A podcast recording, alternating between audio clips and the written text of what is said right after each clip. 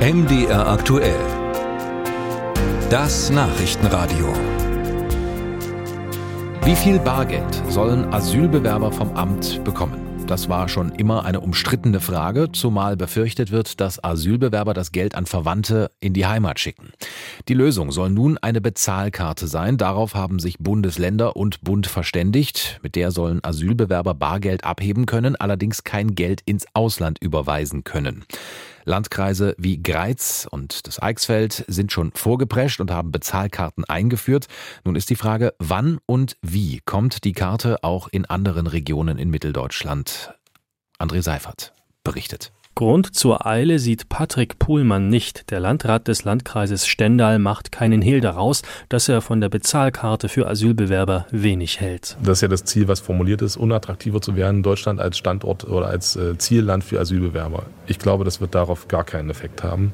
Die Bezahlkarte wird in der Richtung nichts lösen. Man werde daher erstmal abwarten, erklärt der Landrat weiter, und zwar bis die Bundesländer eine einheitliche Lösung gefunden haben. Das heißt, wir haben irgendwann im nächsten Jahr wahrscheinlich so eine Karte denn tatsächlich verfügbar, aber ich denke nicht, dass es eine große Erleichterung sein wird. Soweit und so klar ist die Sache in Stendal, doch bundesweit könnte die Einführung der Bezahlkarten für Asylbewerber im heillosen Durcheinander enden, denn im Grunde kann jedes Bundesland, jeder Landkreis und jede Großstadt ein eigenes Ding machen. Manche Landkreise wie Greiz und Eichsfeld sind schon vorgeprescht, wissend, dass eigentlich die Bundesländer die Organisation übernehmen.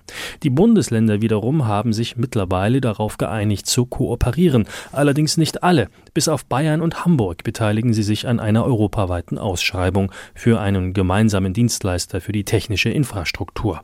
Und diese Ausschreibung kann nun dauern, erklärt Sachsen-Anhalts Innenministerin Tamara Zieschank. Also ne, es ist im Augenblick ein Zeitplan erstellt worden, äh, der eben auch mögliche Klagen äh, und ähnliches durchaus mit einbezieht. Und die Zuschlagerteilung ist schon für den Herbst, also den späten Herbst, äh, avisiert. Aber Vergabeverfahren, europaweite Vergabeverfahren, äh, also da konkret einen Monat zu benennen, ist mehr als schwierig. Ob, wann und wo die Bezahlkarte kommt, das ist am Ende wohl aber auch von der politischen Motivation im jeweiligen Bundesland oder Landkreis abhängig. In Sachsen-Anhalt zum Beispiel, wo in diesem Jahr keine Landtagswahlen stattfinden, plant nach Informationen von MDR aktuell zurzeit kein einziger Landkreis die Einführung. Ganz anders dagegen in Sachsen, wo im September gewählt wird. Die Landkreise in Sachsen wollen sogar schon bis Ende März die Bezahlkarte eingeführt haben, trotz des hohen Aufwands, der auch mit einer Ausschreibung verbunden ist, und trotz der kurzen Haltbarkeit der Karte, die ja in wenigen Monaten durch eine bundesweit einheitliche ersetzt werden soll. Kritik kommt daher von Thomas Mayer, Präsident des Sächsischen Steuerzahlerbundes. Ich bedauere die Situation der Landkreise und äh, ich glaube nicht, dass das technisch in dieser kurzen Zeit umsetzbar ist.